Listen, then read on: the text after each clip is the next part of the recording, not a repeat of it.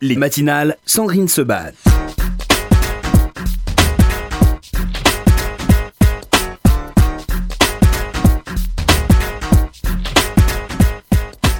Merci d'être avec nous sur RCJ pour euh, des matinales consacrées au livre de Chloé Verliac, Si tu meurs, je te tue, un récit qui vient de paraître euh, aux éditions Plomb. Euh, Chloé, bonjour. Bonjour. Merci beaucoup d'être avec nous ce matin. on va parler avec vous évidemment de, votre mari, de Tignou, de ce dessinateur de génie, assassiné dans l'attentat contre Charlie Hebdo le 7 janvier 2015. ce livre est évidemment bouleversant pour plein de raisons. c'est un livre vrai, c'est un livre qui parle au cœur directement. Et c'est un livre qui, euh, je pense, vous allez nous le dire, ou le psy qu'on va voir dans quelques instants en ligne, Jean-Christophe Seznec, va peut-être nous aider aussi à le dire. C'est forcément un livre qui fait du bien après, Chloé, mais qui doit être, qui a dû être extrêmement compliqué à écrire. À quel moment vous avez pris d'ailleurs la décision de vous dire je veux raconter, je veux écrire pour telle et telle raison, pour moi, pour mes enfants, pour le reste de la France qui a vécu cela d'une certaine manière et à qui je veux raconter ce que, euh, ce que moi, femme d'un dessinateur assassiné, j'ai vécu. Je crois qu'il y a eu plusieurs, euh, plusieurs étapes. La première, peut-être, c'est après la lecture du, de l'autopsie, en mhm. fait, où euh, je me suis rendu compte que mes proches ne voulaient pas savoir parce que c'était beaucoup trop dur. Et j'ai eu énormément de douleur à ne pas pouvoir partager ça parce que c'était trop lourd à porter. Et j'avais envie de pouvoir le raconter pour qu'effectivement cette histoire ne m'appartienne plus parce que c'est toute la toute la magie de la parole, c'est-à-dire que tout d'un coup, euh, une fois qu'on s'est libéré de ça, on ne le porte plus seul.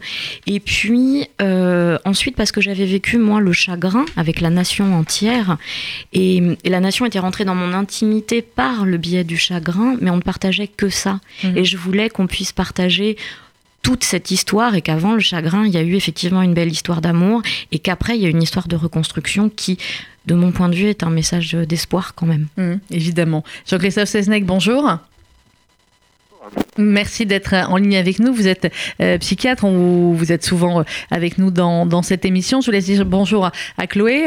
Et euh, le hasard, il faut appeler ça comme ça, j'ai réfléchi à plusieurs psys pour compléter l'émission avec Chloé, d'autant plus que les psys sont présents. Hein, dans le livre, Chloé, pas toujours de, la meilleure manière, certains oui, d'autres non. Et je vous ai envoyé un message, Jean-Christophe, il, y a quelques jours, et vous m'avez dit, bah, c'est une émission qui va me toucher particulièrement. Pourquoi? Ben, en fait, il s'avère que avec euh, Chloé et Tinius, euh, nous avons des amis en commun et euh, avec ces amis en commun, on participe à une fanfare et notre fanfare a, été la fanfare de, de l'enterrement. Et c'était un moment très très fort, très très particulier. Et, et, et bon, j'ai participé partager ce moment-là avec euh, avec beaucoup de, gens à ce, à ce moment. Et puis euh, euh, le drame de Charlie Hebdo a été aussi l'un des déclencheurs de l'écriture d'un de mes livres qui a été qui s'appelle Savoir se taire, savoir parler. Oui, on vous avez reçu pour ça. Sur, pour l'impact de, de, la parole, de ce qu'on peut dire. Maintenant, dans le drame de Charlie Hebdo, on a vu que ce qu'on dit peut toucher des gens à l'autre bout de la planète et on maîtrise pas comment les gens peuvent recevoir euh, la parole. Euh, ce qu'on peut dire avant, euh, ça restait dans un cercle restreint. Et ça m'a beaucoup interrogé sur euh, la communication aujourd'hui, sur qu'est-ce qu'on peut dire, qu'est-ce qu'on ne peut pas dire. en tout cas, je n'ai pas de réponse, mais c'est un, sujet qui m'a beaucoup interrogé. Hmm. Chloé, sur ce qu'on peut dire et sur ce qu'on ne peut pas dire dans le livre, en tout cas c'est ce qu'on en ressent à la lecture, on a l'impression que vous avez tout dit, même ce que certains n'auraient pas dit, même des choses extrêmement dures euh, sur, euh, sur effectivement la, manière euh, dont il est mort, sur l'autopsie, sur ce qui s'est passé après avec Charlie. D'autres peut-être auraient, auraient tu certains aspects de, de cet attentat et des suites. Vous, on a l'impression que vous avez voulu tout dire. Bah, de la même manière que je continue à dire qu'on peut rire d'absolument tout, mmh. le problème c'est qu'on peut pas rire avec tout le monde. Euh, là, c'était un petit peu la même chose. C'est que bien sûr, on peut tout raconter. Après, tout le monde ne peut pas l'entendre. Mais il y avait une vraie volonté de mon de mon côté d'être complètement sincère.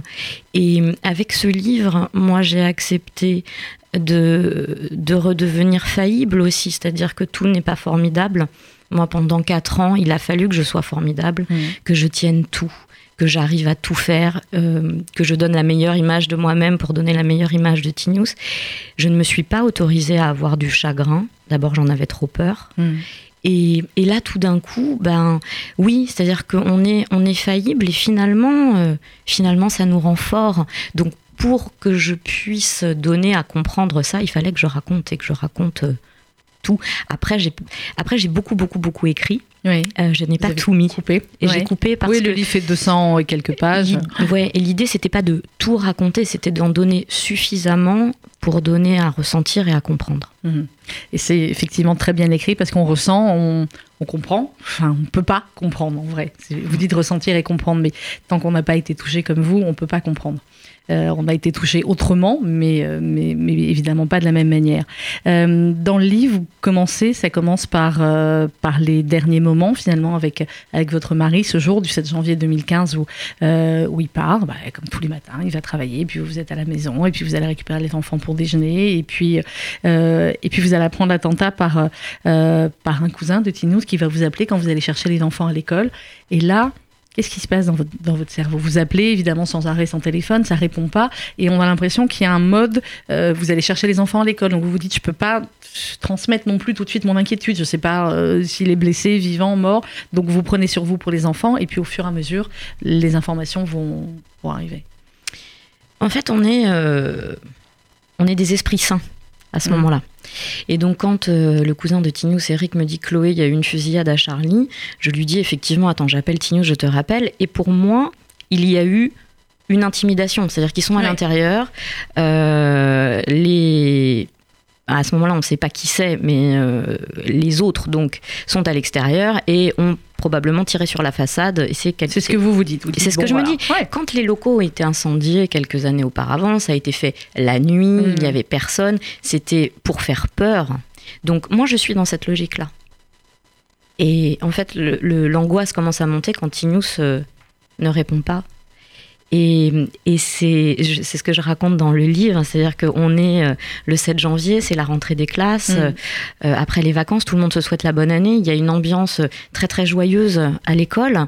Et, et moi, je suis, je n'arrête pas de d'appeler, de raccrocher, de rappeler, de raccrocher. Et, et je, je suis complètement perdue au milieu de cette foule euh, qui est euh, joyeuse et heureuse de se retrouver. Et les gens n'écoutent pas. Je leur dis mais ça va pas du tout. Oui, bonne année, bonne Bonne année. ouais. Et ça, c'est terrible. Et en fait, finalement, euh, symboliquement, c'est ce qui va se passer pendant des mois. Mhm. C'est-à-dire qu'on est en complet décalage, Décalage, avec ouais. les autres. Ce décalage, Jean-Christophe Seznec, c'est forcément ce qui arrive. Chloé disait on est des esprits sains à ce moment-là. Et ce décalage euh, entre les personnes euh, touchées dans leur, dans, leur chair, dans leur, dans leur amour, et les autres, c'est ce qui se crée tout de suite? Tout à fait, parce que chaque euh, moment émotionnel est très contextuel, et puis le contexte euh, de Chloé, de Charlie Hebdo, personne ne peut l'imaginer, parce que euh, on est forcément à l'extérieur, et c'est tellement inimaginable, tellement euh, inconcevable, que euh, c'est très difficile de, de, de se mettre euh, en connexion euh, avec l'intériorité de, de ce que peuvent vivre les gens qui ont été concernés directement par, par Charlie Hebdo, ce qui, ce qui rend difficile la communication et l'échange et donne un- parfois un sentiment d'étrangeté. Euh, Ce que vous dites est, tout à fait vrai. on en parlait il y, a, il y a quelques jours avec la directrice d'antenne. On s'est rendu compte qu'en fait, l'attentat de Charlie Hebdo, c'est le seul moment où on n'a pas réussi tout de suite à réagir en tant que journaliste. C'est-à-dire que ça s'est passé pendant qu'on était à l'antenne et on voyait les infos tomber. On avait eu même des infos autrement avant le, on va dire le, fil régulier de l'AFP et on n'arrivait pas. C'est-à-dire on a pris l'antenne, on a fait le job, mais on a mis du temps à le faire parce qu'on voyait les noms défiler et puis ça nous semblait tellement inimaginable, tellement cet état de sidération que vous évidemment vous avez vécu et qu'on a vécu autrement que c'était voilà c'était impossible à, à imaginer. Alors vous vous allez arriver dans les locaux euh, de Charlie Hebdo et puis là c'est compliqué parce que vous répétez toujours la même phrase. Et puis on veut pas vous les, on, on, vous laisse pas passer, on vous laisse pas arriver en fin de compte jusque jusque devant. Donc il va falloir beaucoup beaucoup de temps en fin de compte avant que avant que vous que vous vous formalisiez les choses et qu'on vous les confirme parce que finalement personne va vous dire oui, est mort. ce que j'ai appris euh, des années plus tard, c'est que euh, Tinius n'était pas euh, officiellement annoncé comme mort. Il était, on citait son nom, puis on le retirait, puis on le citait, et puis on le retirait parce qu'en fait, il n'avait pas parlé à la famille. Or, la famille, c'était moi, et j'étais sur place. Sauf mm. qu'effectivement, personne, personne, voulait prendre, personne voulait prendre la responsabilité. je crois que ça a été plus facile parce que, voilà, vous dites, vous c'était dur en tant que journaliste et je crois que les gens qui étaient sur place euh, étaient complètement dépassés par la situation. Euh, moi, de ce qu'on m'en a dit, je sais que c'était une, une scène de guerre. Je crois que c'était euh, très très difficile. Je pense que les images, dans enfin, ce qu'ils ont vu quand ils sont arrivés dans les locaux, je pense que c'était vraiment monstrueux. Et toutes les équipes, ils n'étaient pas préparés. ils n'étaient pas préparés pour ça. Et après, il y a tout ce qui est extrêmement anxiogène que moi j'ai vécu donc de l'extérieur, où vous aviez mais tellement de camions, de sirènes, d'uniformes, de de bruit, de, que tout ça en fait rendait les gens un petit peu fous, euh, fous de, de douleur, d'inquiétude et, et, et faisait que tout le monde perdait ses mmh. moyens. Alors là, c'est avec le recul et avec les années, je me suis beaucoup apaisée euh, par rapport à ça, mais j'ai eu des mois et des années de colère terrible mmh, parce qu'effectivement, il a fallu que je prenne sur moi pour ne pas craquer parce que je savais que si je craquais, on ne me parlerait pas parce que je voyais bien qu'il ne pouvait pas en plus me gérer. Il y avait personne, j'étais toute seule. Donc il fallait absolument que je reste calme pour qu'on me parle. Et ça, c'était c'était terrible. Hmm. Jean-Christophe Seznec, là, on, disait avec euh, Chloé Verlin qu'ils n'étaient pas préparés, les, médecins, les urgentistes qui sont arrivés sur place. De manière générale, la France n'était pas préparée, n'imaginez pas qu'un attentat comme celui-là, et malheureusement il y en a eu d'autres ensuite, euh, pouvait arriver de cette manière-là. Mais est-ce que finalement, cette phrase, quand on dit on n'était pas préparé, est-ce que finalement on peut être préparé à des horreurs pareilles? bah, c'est très compliqué d'être euh, d'être préparé. En tout cas, ça, c'est des choses qu'on voit chez les autres, qu'on voit à la télé, qu'on voit au cinéma, et euh, on a du mal à, percevoir que ben, il y a une émission dans notre réalité. Donc c'est euh, c'est d'une brutalité pour pour tout le monde et tout le monde n'a pas forcément la préparation psychologique pour gérer l'urgence. Et j'imagine à quel point les gens qui sont intervenus ont pu être dépassés parce que quand je vois que des fois, quand on est aux urgences euh, à l'hôpital, quand il y a euh, des décès, des accidents, euh, les soignants font appel aux psy pour intervenir, alors que c'est mhm. pas à nous d'intervenir, de dire les choses, et qu'on est très loin du drame de Charlie Hebdo. Donc j'imagine à quel point tous ces gens-là, par manque de formation, par maladresse, par tout simplement parce qu'ils sont humains et qu'ils ont été dépassés par leurs émotions, dans cette situation hors norme, que ça a dû être très compliqué, et ils n'ont pas pu donner euh, organiser l'interface nécessaire pour euh, pouvoir communiquer avec, Chloé lui dire euh, les choses nécessaires et, et l'accompagner dans, dans ce terrible événement. Est-ce que vous, quand vous avez entendu euh, les, informations sur cet attentat, euh, Jean-Christophe Seznec, vous avez réussi vous aussi à, réagir en tant, que, en tant que psy et à vous dire ah ben tiens il va falloir, euh, je vais avoir des gens autour de moi qui faudra peut-être parler comme ça, ou des enfants, ou mes enfants, ou peut-être des, des, familles de victimes que je connais. Vous avez réagi comme ça ou pareil on peut pas réagir en tant que psy tout de suite? Bah c'est c'est un petit peu mon, mon métier. Hein. Moi je mets en place régulièrement des espaces d'écoute et d'expression en cas d'événements euh, traumatiques euh, euh, pour accompagner des gens qui, qui, qui sont confrontés en entreprise ou dans la vie de tous les jours à, à des événements extrêmement terribles. Donc j'ai la formation et l'expérience de ça, mais il y a malgré tout un, un décalage parce que les gens qui sont décédés dans chez Charlie Hebdo, des gens comme euh, Volinsky ou Cabus, c'est des gens qui qui participent à l'imaginaire collectif. Hein. C'est-à-dire que euh, euh, ils ont, euh, c'est des gens qui ont tellement été importants dans, dans l'histoire de, de, la France que par leur créativité, qui, qui a une part d'eux qui n'appartient plus au, au, réel, et donc de les remettre dans ce réel dramatique, c'est, vraiment quelque chose de, de compliqué. Euh, Chloé Verriac, dans le, dans le livre, alors vous racontez effectivement quand vous, vous comprenez, vous, vous assimilez que, que est mort. Euh, et ensuite, bah, il y a ce qui, est, ce qui est le plus terrible au monde, c'est de devoir le dire à, vos enfants. Tinius avait deux grandes filles d'une précédent, euh, précédente union. et vous, vous avez deux enfants avec lui, Sarah Lou qui a 10 ans et, à l'époque, et Solal qui a 5 ans. la petite, enfin votre, votre fille, elle comprend, elle assez vite. Et évidemment, quand vous revenez chez vous, il y a beaucoup de monde à la maison, y a voilà, tout le monde est, dans l'attente, même s'il n'y a plus vraiment euh, d'attente. Euh, et, là, vous avez demandé quand même à des gens de venir avec vous pour parler aux enfants. Alors juste, Sarah Lou, elle avait 9 ans et 9 demi. ans et demi. C'est important parce qu'on a fêté ses 10 ans après, 6 euh, mois après. Et c'était... ça, pardon, ça a été un moment très compliqué, très... très douloureux. oui, alors en fait, je demande à des gens de m'accompagner, mais parce que Patrick Peloux, m'a dit Chloé, il faut que euh, tu sois accompagnée pour parler à tes enfants. Et moi, je suis comme ça. Je suis d'un naturel confiant. Hmm. J'aime les gens et je pars du principe que les gens qui m'aiment me veulent du bien. Et à hmm. partir du moment où Patrick m'avait dit ça et que je lui avais promis, il fallait absolument trouver quelqu'un, trouver quelqu'un et que je me fasse accompagner. Mais sûrement que seul, je n'y aurais pas pensé. Oui. Euh, donc j'ai fini par trouver euh, deux volontaires de la Croix-Rouge très jeunes hmm. euh, qui, sont venus avec vous à la maison. Qui sont venus avec moi à la maison. Et quand on est arrivé devant la maison, j'ai su qu'en fait je n'aurais pas besoin d'eux parce que on était devant le portail. Et je me suis retournée, je les ai regardés et ils portaient encore leur gilet de sécurité avec de, extrêmement voyant. Et là, je leur ai dit non mais il faut que vous enleviez vos gilets parce que c'est beaucoup trop anxiogène pour les enfants. Et d'avoir eu cette présence d'esprit-là que mm. eux n'avaient pas eu, je me suis dit c'est bon, en fait je vais y arriver. Je vais y, ouais, je peux y arriver.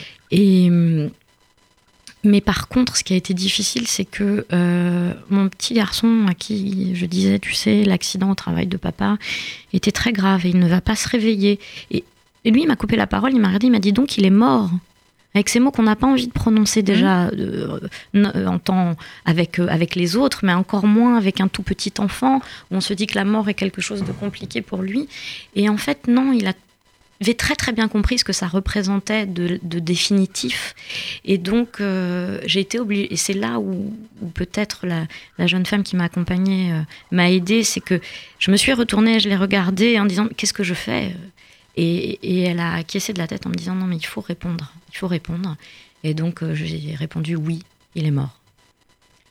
Christophe Seznec, c'est cette difficulté évidemment évidente à employer les mots avec les enfants, on se pose euh, toujours la question et finalement euh, Chloé qui s'est retrouvée comme ça d'une minute à l'autre obligée de, le dire à son petit garçon, elle a eu les, bons mots. Oui, souvent on anticipe la, la, souffrance des enfants. Or, il faut leur faire confiance beaucoup plus fort qu'on l'imagine. Et euh, Chloé l'a fait avec une terrible justesse, c'est-à-dire qu'elle y a été pas à pas, et finalement, euh, ses enfants lui ont donné le chemin. C'est-à-dire que tout doucement, euh, les enfants ont, proposé les mots qui étaient intéressants à utiliser. Et, euh, et dans cette annonce, tout le monde s'est appuyé sur les mots des enfants. Et c'est comme ça qu'on fait une annonce diagnostique, une annonce douloureuse, c'est que on, on, met des amorces et on voit comment la personne en face, euh, euh quel mot la personne en face utilise, mhm. et puis on s'appuie sur euh, les éléments de langage de la personne en face pour pouvoir dire ce qu'il y a à dire. Et de la façon dont euh, ça a été fait cette annonce a été d'une très belle justesse. Et, et, moi, je suis très admiratif sur la façon dont Chloé a géré ce, tous ces événements-là, parce qu'elle l'a fait avec une justesse impressionnante. Euh, Chloé, on va parler aussi après évidemment de Tinous, parce que je veux qu'on, parce que ce livre c'est pas seulement un livre euh, effectivement sur ce qui s'est passé après, même si c'est la, majeure partie, c'est un livre d'amour aussi d'abord et avant tout. C'est un livre d'amour à votre euh, à votre mari évidemment, à, vos enfants, à ce qu'il était, cet homme libre qu'il était et qu'il est resté jusqu'aux derniers instants, parce que c'est ce que vous dites un petit peu plus tard dans le dans le livre quand vous avez demandé le rapport d'autopsie, on vous dit ben voilà il a dû, il a été quasiment exécuté Hein, parce qu'il a été tué d'une seule balle, mais il avait le feutre à la main, vraiment. L'image, elle est, euh, l'image, elle est, elle est folle parce que euh, ça a été écrit dans tous les journaux. Ils sont morts, le feutre à la main, ils mm. sont morts, le crayon à la main, mais c'était une image poétique. Et dans le rapport d'autopsie, quand en fait je ne l'ai pas lu parce que mon avocat n'a pas voulu euh, que je le lise parce, parce qu'en plus il y a des photos tout ça donc voilà donc il m'a fait un compte rendu et à la fin de son compte rendu il m'a regardé je me rappelle qu'il m'a souri et en me disant mais tu vois tu pourras la raconter cette histoire parce que en fait Tinus lui il avait vraiment son feutre à la main, il l'a pas lâché et c'est écrit là. Et voilà, je trouvais que c'était joli et que ça ressemble, ça ressemble assez à Tinius. Mhm. Alors il y a des moments drôles aussi dans le livre, il faut bien le dire. Euh, Chloé, euh, quand euh, après les obsèques, alors un mot sur sur sur les obsèques parce qu'il y a tout le monde a gardé cette image, c'est vrai du, du cercueil de Tinus avec les dessins dessus. Ça c'était une idée, hein. Ah, c'est une idée de génie. Je suis extrêmement fière d'avoir eu cette idée. vous pouvez. C'était, c'était, dingue, c'était irrévérencieux, mais c'était révérencieux comme il le fallait et comme, et comme il l'était. Et tout le monde, enfin tous ses amis ont dessiné dessus. Mais en fait, c'était tendre. Oui, c'était tendre parce qu'il fallait. Euh, d'abord, je voulais que ça lui ressemble. Mmh. Euh, et puis, je voulais euh, que tout le monde puisse lui dire au revoir, que tout le monde puisse agir. Parce qu'en fait, ce qui est terrible dans ces moments-là, c'est de ne pas. de, subir sans mmh. pouvoir agir. Et donc là, ça donnait la possibilité à tous ses amis dessinateurs d'être acteurs de, de, ce, de ce moment et de l'accompagner. Et, et puis, euh, et puis c'était aussi une occasion d'être dans quelque chose de... Alors, festif est pas le mot, non, mais euh, euh, on, a tous cette envie de dire non mais moi mon enterrement je veux qu'on danse, je veux qu'on chante, je veux qu'on fasse la fête. Il y a quelque chose de voilà ça, ça, permettait aussi de ne pas être complètement que dans le chagrin. Et euh, mais de laisser quelque chose de beau. Mmh. Et d'être dans le, dans le, dans le partage, finalement. Dans le partage et dans le ensemble. Jean-Christophe Seznec, vous nous disiez tout à l'heure, au début de l'émission, que vous aviez joué dans cette, dans cette fanfare. Quand vous avez vu arriver euh, ce cercueil avec ses dessins, vous vous êtes dit quoi? Ouais, je me suis dit pareil, quelle idée de génie, qu'est-ce que c'était extraordinaire. Il y avait en effet beaucoup de douceur. Moi, j'étais qu'au par la chaise, hein. mais il y avait beaucoup de douceur, beaucoup de tendresse, beaucoup de d'amour, beaucoup de euh, d'appartenance de tous euh, autour de, de, cet événement et, et, la mort fait partie de la vie. Et ce qui était génial, c'est que partout ces, euh, ces choix euh, dans l'organisation de l'enterrement, ça, ça a encore montré que au-delà du drame, ben, la mort fait partie de la vie et que euh, il faut que la, la vie continue et que la vie prenne le dessus sur sur le drame. est ce que vous êtes dit assez vite, Chloé, mais c'est ce que vous avez dit parce que vous aviez des enfants qui étaient petits. Euh, si les enfants n'avaient pas été là, ça aurait été autre chose. Euh, alors, je peux le dire maintenant, cinq ans après, hein, mais je crois, je, crois pas que ce soit les enfants dans un premier temps qui m'ont qui m'ont tenu parce que effectivement, ce que disait Jean-Christophe, les enfants ont une capacité de résilience absolument incroyable et ils sont très très forts. Et hum, non, ce qui m'a tenu, c'est que euh, moi, j'étais une femme très amoureuse. Mmh. Euh, j'étais une femme très aimée. Et j'étais très en colère. Et il fallait que je me venge. Euh, sauf qu'il fallait que je me venge de manière pacifiste parce que je ne pouvais pas leur ressembler, donc je ne pouvais pas devenir haineuse. Et que euh, pour ça, il fallait que je continue à occuper le terrain, il mmh. fallait que je continue à publier T-News, puisque il ne voulait plus voir ces dessins, mais j'allais les noyer sous les, le monde avec les dessins. sous les publications. Et et c'est ça, moi, qui m'a tenue. Et puis, euh, jusqu'aux jusqu'aux jusqu'aux attentats du Bataclan, pour moi, l'attentat contre Charlie et puis euh, et puis contre contre la policière et puis contre l'hypercachère. Pour moi, on était dans des attentats politiques. Et de dans cette mesure-là, moi, je pouvais me battre, je pouvais lutter, puisqu'en mhm. tant que citoyenne, j'avais encore un champ d'action. Et je me suis aussi accrochée à ça pour pour tenir le coup. Et les enfants, ça a été, j'ai été très absente. Euh, je me suis très bien occupée d'eux, mais j'ai beaucoup beaucoup travaillé. Et la vie, en tout cas la vie à la maison, ça a mis du temps. Ça a mis plus de temps à reprendre. Alors vous racontez aussi quand vous avez été reçu, ce que je disais, les moments les plus drôles, où vous avez été reçu à l'Élysée par François Hollande, ça pourrait ne pas être drôle, mais quand on emmène deux enfants euh, de 9 ans et demi et 5 ans à l'Élysée, euh, ça met de l'ambiance. Et en même temps, euh, bah, voilà, comme toute la nation était, était unie à ce moment-là, bah, voilà, votre fils qui court partout, ou qui, votre fille qui va goûter le buffet avant l'heure, ou, ou, votre fils qui va dire à François Hollande, genre t'es qui toi voilà, bah, ça passe. oui, et puis moi, c'est enfin, important qu'ils soient là, mais ça a été compliqué parce qu'au départ, je n'avais pas l'autorisation de leur présence. Tout, tout ça aussi, c'était une bataille en fait pour tout. Il fallait négocier, insister, imposer. Tout était très compliqué, mais c'était important. Je trouvais que c'était important qu'ils soient, qu'ils soient là et surtout euh, effectivement euh, sans filtre. Donc eux, ils ont dit ce qu'ils avaient à dire et grosso modo, notre petit garçon a dit que euh, il n'avait pas envie d'être là et qu'il trouvait que tout ça était absurde et ridicule et il mhm. l'a très clairement exprimé à François Hollande et c'est vrai que moi ça m'a beaucoup fait rire. Mhm.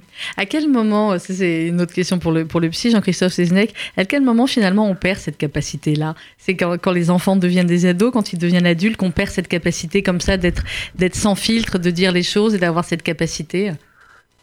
Oui, c'est quand on se laisse polluer par des règles, des yaka faucons, alors qu'il n'y a pas de règles dans la vie. Il y a juste à être humain.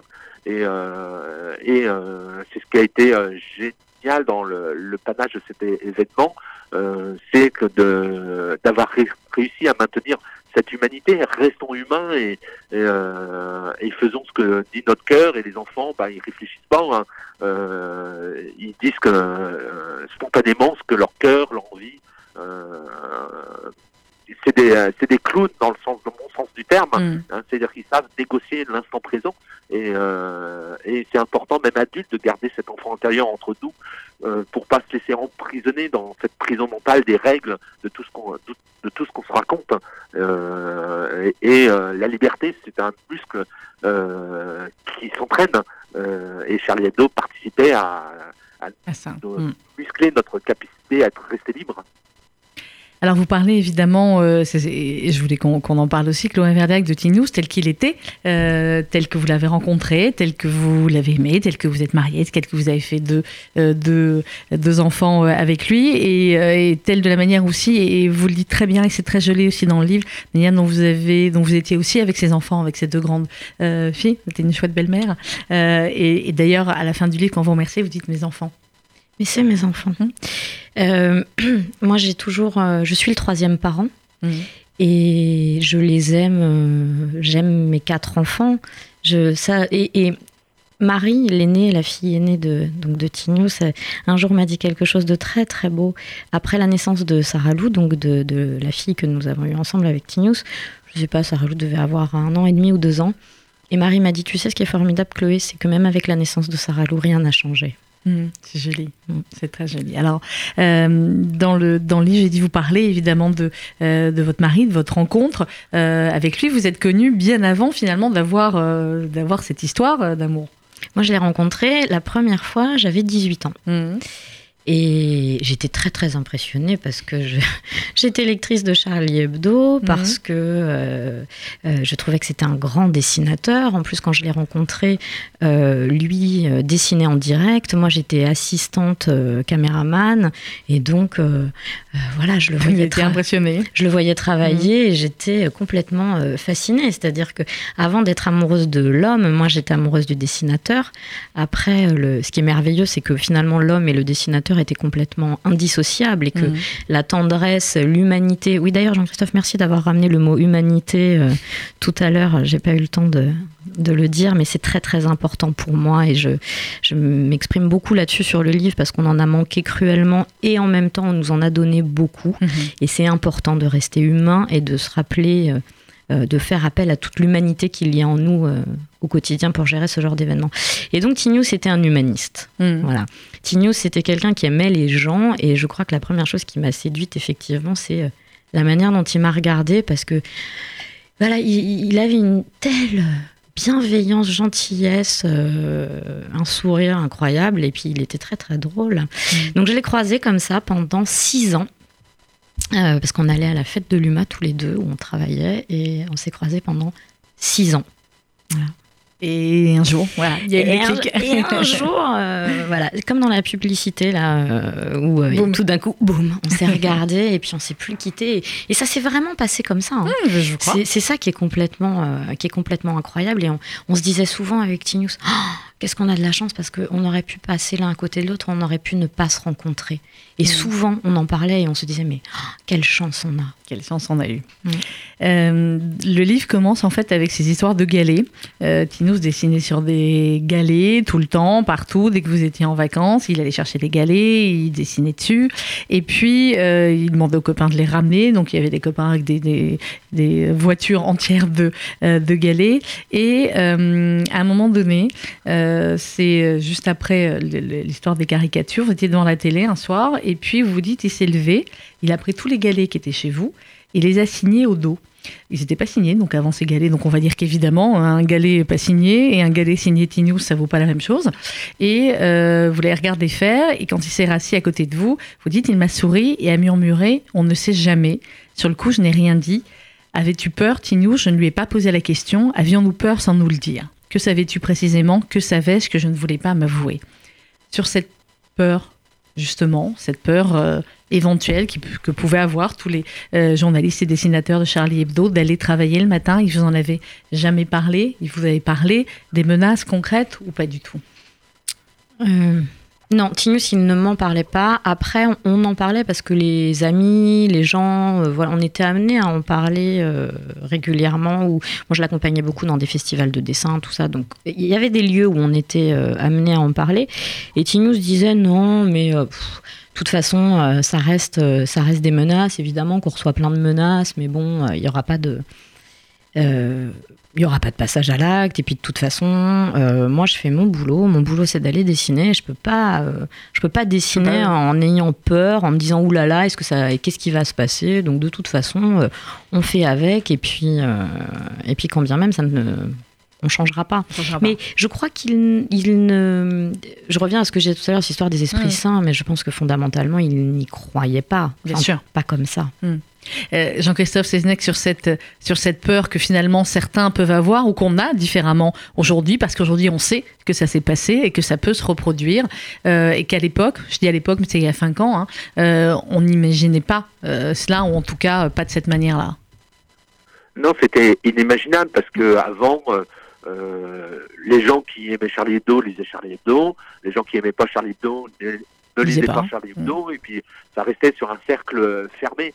Et euh, ce que nous a appris ce, terrible événement, c'est que finalement, ça touche des gens à l'autre bout du monde qui, euh, qui décontextualisent finalement le, le, dessin, le dessin français, l'humour français, notre culture, et que c'était c'était très compliqué de s'y retrouver. Euh, c'était impossible de renoncer à ce qui fait l'identité de Charlie Hebdo, l'identité de l'humour français, l'identité, le fait qu'on aime en France rire de, de, tout, de rire de, de la religion. On est taquin, on est moqueur, et, et euh, certes la peur nous donne des informations, mais ça nous paraissait inimaginable et impossible de, de, de se, euh, de se museler.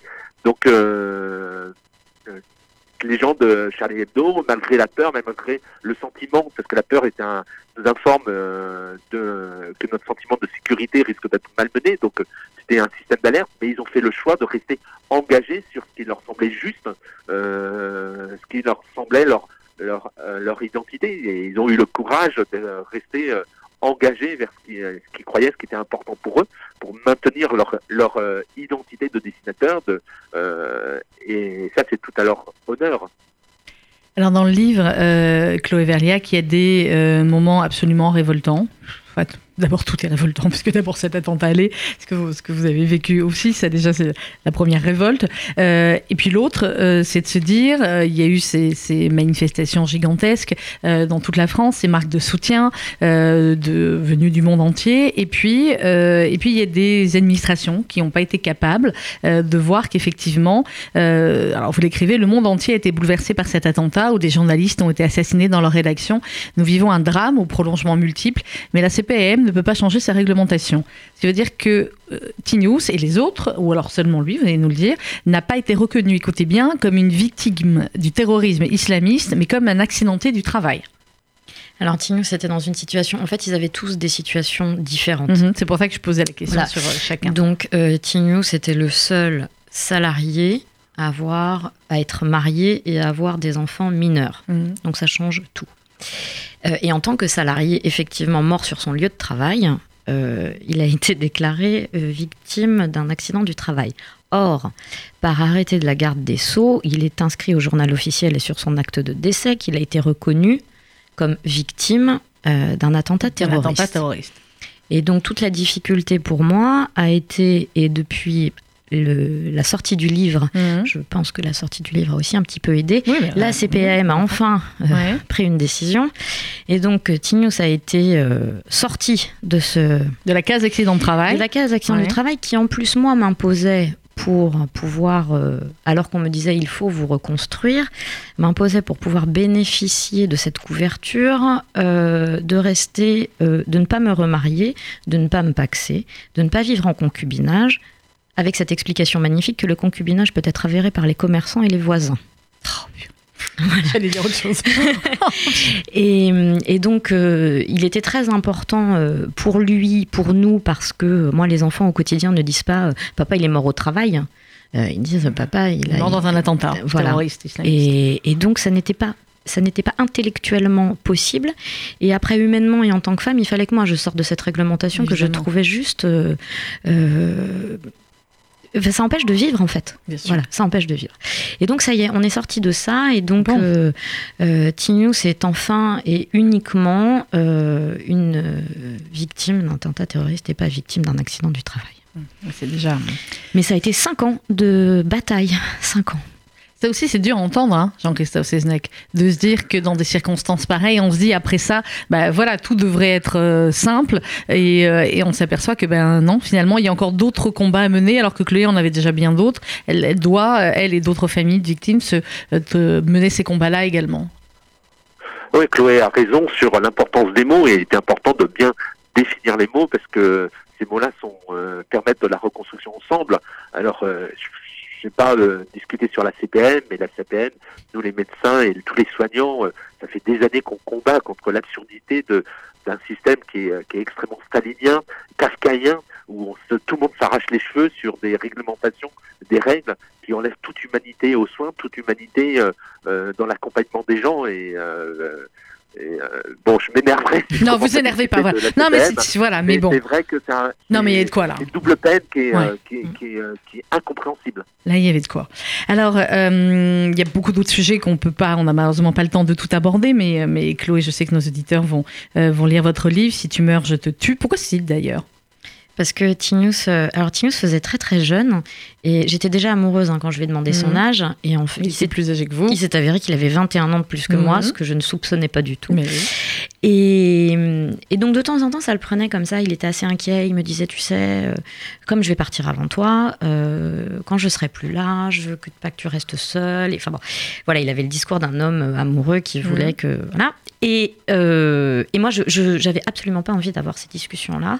Et donc, euh, je coupais court en lui disant, mais de toute façon, je te préviens, si tu meurs, je te tue. Voilà, bah, c'est en même temps, je trouve ça. Je assez- trouve que c'est une très belle déclaration d'amour. Et puis, j'aime bien l'absurdité de. De toute façon, de toute façon, tout est absurde. voilà. Voilà, on peut, on monte, on descend, on machin, on est d'accord que tout cela est totalement absurde, euh, clairement. Euh, Est-ce qu'on peut parler un petit peu de Mamie Paula? Oh oui. Alors, on va parler de Mamie Paula. Euh, Mamie Paula, c'est votre grand-mère, euh, rescapée, des, rescapée des camps. Euh, vous dites à un moment donné, vous dites, ma grand-mère est née en 1920 en Pologne, dans une famille juive pieuse, déportée à 18 ans, envoyée au camp de Bergen-Belsen, après être passée par celui euh, d'Auschwitz. Euh, Peyrou en yiddish, devenu Perla en polonais, et Paula en français. Vous dites, un jour, j'écrirai aussi sur elle, parce que euh, vous dites, ma grand-mère, c'était la femme de ma vie. Et euh, vous dites plein de choses très très jolies sur votre grand-mère. Et vous dites, vous, je n'ai jamais cru en Dieu. Comment croire en Dieu après Auschwitz? Mais j'étais juive parce que porteuse d'une histoire, d'une culture et de la mémoire. Mamie Paula. Et parce que euh, ma grand, mes grands-parents ont beaucoup parlé, de- ont toujours raconté. Ils ont Bah, raconté vite. eux. Ils ont Il y, a, raconté. il y a deux jours à votre place, j'avais un monsieur de 91 ans qui s'appelle Félix Pitts, c'est un des anciens euh, déportés, un des anciens derniers du, du ghetto de Cracovie, qui a 91 ans et qui, écoutez bien, a commencé à parler il y a trois ans seulement, à 88 ans. Donc chaque, euh, chaque histoire est vraiment totalement différente. Ah oui, et puis ils ont parlé à leurs enfants. Oui, que mon oncle et ma, et ma mère, euh, euh, voilà, ont, ont su toute l'histoire, toute leur histoire, parce que ils avaient cette, euh, tous les deux cette volonté de se dire nous, il faut qu'on survive, il faut qu'on revienne pour raconter, parce qu'il ne faut pas que ça recommence. Mhm. Et donc, il y avait, il y avait, c'était formidable parce que c'était pas des gens qui avaient été à l'école beaucoup, tout ça, mais ils avaient une vraie intelligence et une vraie générosité de la vie et de ce- cette volonté de partager. Et en yiddish, ma- mes grands-parents appelaient ça The Golden Kite, la chaîne d'or, et ils nous disaient que nous, on était des maillons Mhm. de cette chaîne. Et que tant qu'on serait porteur euh, de cette identité, de cette culture, mon grand-père écrivait des poèmes en yiddish. Oui. Et hum, il, il ne serait- euh, les nazis n'auraient pas gagné et leur mort ne serait pas complètement mort. Et hum, Sarah Lou s'appelle euh, Sarah parce que c'était la sœur aînée de ma grand-mère Mhm. qui a été euh, gazée tout de suite en arrivant à Auschwitz parce qu'elle avait deux enfants petits. Euh, Solal, c'est euh, Ah, c'est celui qui ouvre le chemin. Enfin, voilà, moi, il y a quelque chose de. euh, il fallait que je, que je perpétue Mhm. ça et que je continue euh, euh, et que je les continue. Voilà, comme je continue aujourd'hui euh, Tinus, mais j'avais appris ça depuis toute petite. J'ai grandi avec ça parce que aussi on était, c'est une famille où il y avait beaucoup d'amour. Mes Mhm. grands-parents étaient des gens extrêmement aimants et, et mamie Paula était euh, était la vie. Elle était la vie. Je euh, je crois que je, je- oui, je, l'écris, il me semble. Je dis, mais je n'ai jamais rencontré quelqu'un d'aussi je crois, la personne la plus vivante que j'ai oui. rencontrée. Ouais. parce que euh, de là où elle était revenue, aimer la vie comme elle l'aimait. Elle est morte à 98 ans. Mhm. Elle est morte après, le, le- après Charlie et elle vous a dit, je crois d'ailleurs à un moment donné, bon, je vais pas te faire ça maintenant, quoi. Oui. Je vais pas te faire ça en plus maintenant, quoi. C'était exceptionnel Mm. parce qu'effectivement après l'enterrement de Tinius, elle a eu, elle a attrapé une pneumonie et on avait très peur qu'elle ressorte pas de l'hôpital et elle est ressortie de l'hôpital et à sa sortie tout de suite, à sa sortie, elle est venue à la maison et elle m'a regardée comme ça. Elle était toute petite. euh, Elle m'arrivait, moi déjà je suis toute petite, mais elle était vraiment toute petite et elle m'a regardée comme ça. Elle m'a dit, chérie, je pouvais pas te faire ça maintenant. et euh, voilà, c'était ça, Mamie Paula. C'était euh, la volonté, la vie, l'amour, la générosité, l'humour, parce que Mhm. c'était quelqu'un Ah d'extrêmement bah, drôle. l'humour ashkénaze, c'est. Voilà. Et, euh, et effectivement, elle a attendu que je. Parce que ça aussi, elle l'a décidé. Je crois qu'elle a décidé du moment où, où elle pouvait partir Mm. et elle a attendu de. Voilà. de- que je sois euh, Un peu plus fort. un peu plus forte. Mm. Jean-Christophe Seznec, on va pas faire la, la- la psychanalyse de Chloé, en a essayé, la pauvre, mais quand elle écrit dans le, dans le livre, quand on entend le, le parcours de, de sa famille, de sa vie, à un moment donné, vous dites, euh, Mamie Paula m'a appris l'amour inconditionnel, le don de soi, l'altruisme et le prix de la vie, elle m'a appris la résilience. Est-ce que ça explique peut-être un tout petit peu que consciemment ou inconsciemment, quand, quand, quand cet attentat est arrivé, Chloé a, a eu des choses finalement en elle qui venaient de, très loin et qui ont pu l'aider un peu Je, je ne sais, je ne sais pas, mais en tout cas, c'est vrai que les épreuves nous construisent. C'est tout ce qui est, euh, ce qui est compliqué, c'est que à la fois on n'a pas envie de vivre certaines épreuves, et en même temps, on serait pas ce qu'on est si on n'avait pas vécu ces épreuves. Et probablement que cette histoire euh, familiale, euh, cette histoire personnelle, lui a donné des, atouts, et, l'exemple de cette grand-mère a été forcément très enrichissante et, et a été une boussole pour pouvoir éventuellement négocier cette situation et, euh, et cet amour de la vie euh, est, euh, s'est avéré un excellent médicament et l'humour est, est le meilleur des médicaments. On dit euh, jour sans rire, euh, jour foutu. Euh, et, et probablement que tout ça l'a beaucoup aidé.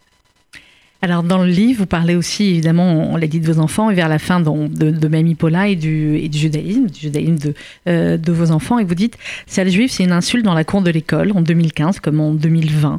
Euh, vous dites être les enfants de Tinius et en plus être juif. C'est vous qui écrivez cette phrase. C'est moi qui écris cette phrase parce qu'à l'enterrement de Tinius, où j'ai prononcé un, un discours, enfin j'ai essayé, j'ai fait ce que j'ai pu, euh, en tout cas euh, ce jour-là, j'ai eu très envie de parler de Mamie Paula, Mhm. Euh, j'ai eu très envie de parler de ce qui effectivement faisait mon identité, qui faisait que ce jour-là j'étais là, debout, forte, qu'on allait continuer à se battre et, et en fait je me suis tue. Je me suis tue parce qu'effectivement, ce jour-là, je me suis dit non, non, non, non, c'est beaucoup trop compliqué parce qu'effectivement aujourd'hui les enfants sont les enfants de T-News parce que même on a fait, il y a eu énormément de solidarité et de soutien, mais Mm. il y a eu aussi, Il y a eu euh, des, des sales trucs. Hein. il y a eu aussi Le- euh, le- des gens le- qui, qui étaient très, Oui. qui ont fêté. Oui, oui, qui ont fêté ça. Il faut bien dire qu'ils continuent de le fêter. Et le gamin qui vient à la cour d'école à votre fils, euh, c'est bien fait ce qui est arrivé à ton père. Voilà, et puis bon, on l'a entendu, le- ils l'ont bien cherché, toutes Oui. ces choses-là. Et puis on entend encore hein, des ah, mais il devrait pas parler, ou pourquoi il parle, ou pourquoi il dit ça, il est délit de blasphème, etc. etc. hein. Donc il y avait, donc il y avait, il y avait ça que eux euh, allaient devoir porter. Mhm. Et je me suis dit, si en plus euh, je raconte toute notre histoire et que en plus ils sont assimilés comme juifs, ça va être beaucoup trop lourd Ça à porter.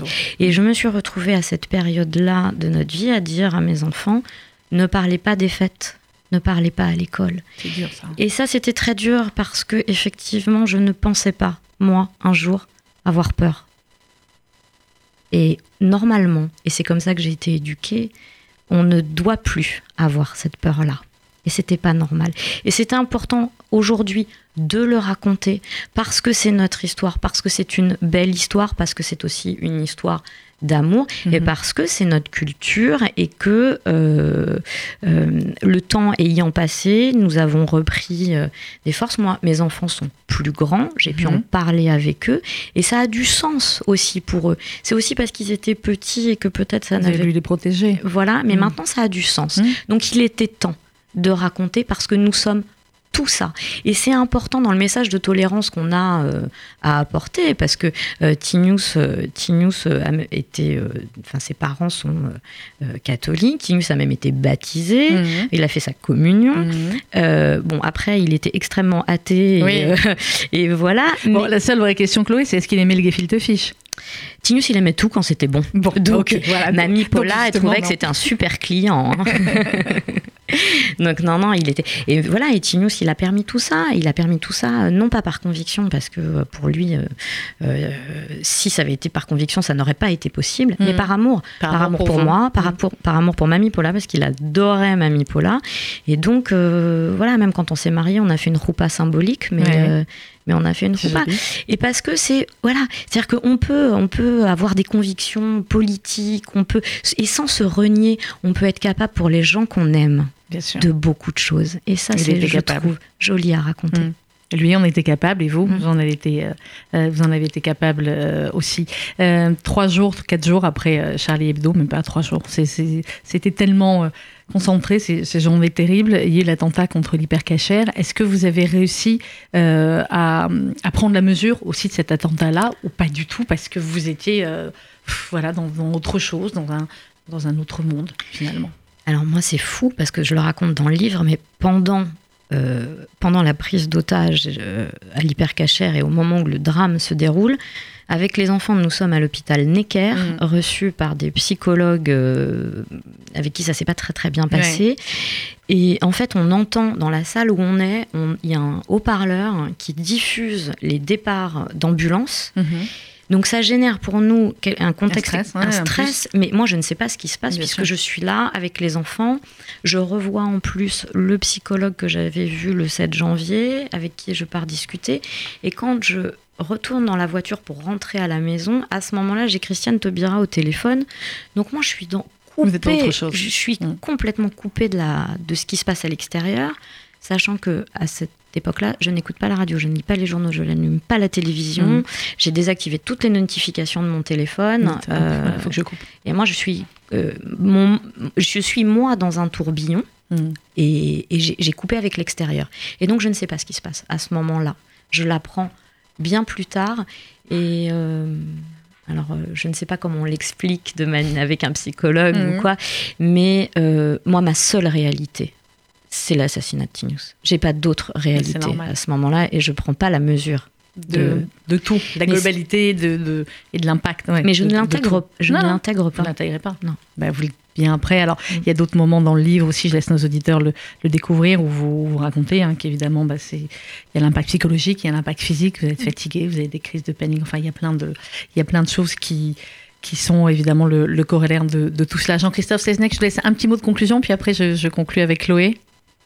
Merci d'abord d'avoir été avec Euh, nous. juste, euh, juste euh, que je suis extrêmement admiratif de, du, du panache de Chloé, de la façon dont elle a géré tout cela et, et comment elle a pu, comme je disais tout à l'heure, sortir l'humanité de tout ça, sortir la vie de tout cela, sortir de la poésie de cette relation euh, qui, est, qui est unique et que euh, et ce livre participe à, à, à maintenir en vie cette relation euh, que rien ne pourra effacer et euh, c'est tout à son honneur et je suis vraiment très euh, très admiratif euh, de la de la justesse euh, qu'elle a eue pour euh, négocier euh, tout ça et c'est une euh, je trouve que c'est une vraie héroïne et, euh, et bravo.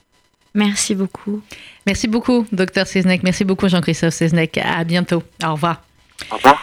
Euh, je vais terminer avec une question. Chloé, j'aurais peut-être vu souvent, je commence euh, par cette question-là, mais vous, du coup, c'est à la fin. Comment ça va aujourd'hui? Ah bah, merci de la poser cette question parce que en- Parce que personne ne va oser vous la poser. non non mais parce qu'on me l'a beaucoup posée. euh, J'ai beaucoup menti Ouais. et J'ai un truc, moi, avec, avec un ami où on se dit tous bon, Mm. bonjour, comment tu vas tous les matins avec des gens? Et puis, euh, des fois, on se dit comment ça va en vrai. ouais bah c'est ça. Et en vrai, Ouais. pour la première fois depuis cinq ans, je vais vous répondre sincèrement, Hmm. ça va bien. Tant mieux. Et les enfants, comment ils vont? Ah les enfants ils vont et je, je moi je, je m'amuse à dire que je trouve qu'ils vont mieux que plein de leurs copains. Euh, ils vont Bah, Parce bien. qu'ils ont plein de choses autour d'eux. Mais ils vont bien, c'est des gens. Ils ont, euh, ils, ont, ils ont eu de l'amour, ils ont vu un, eh ben, un papa et maman qui s'aimaient, ils ont des bases, ils ont connu le, le pire et en même temps. C'est euh, des gens incroyables. C'est des gens incroyables parce que c'est des gens bien.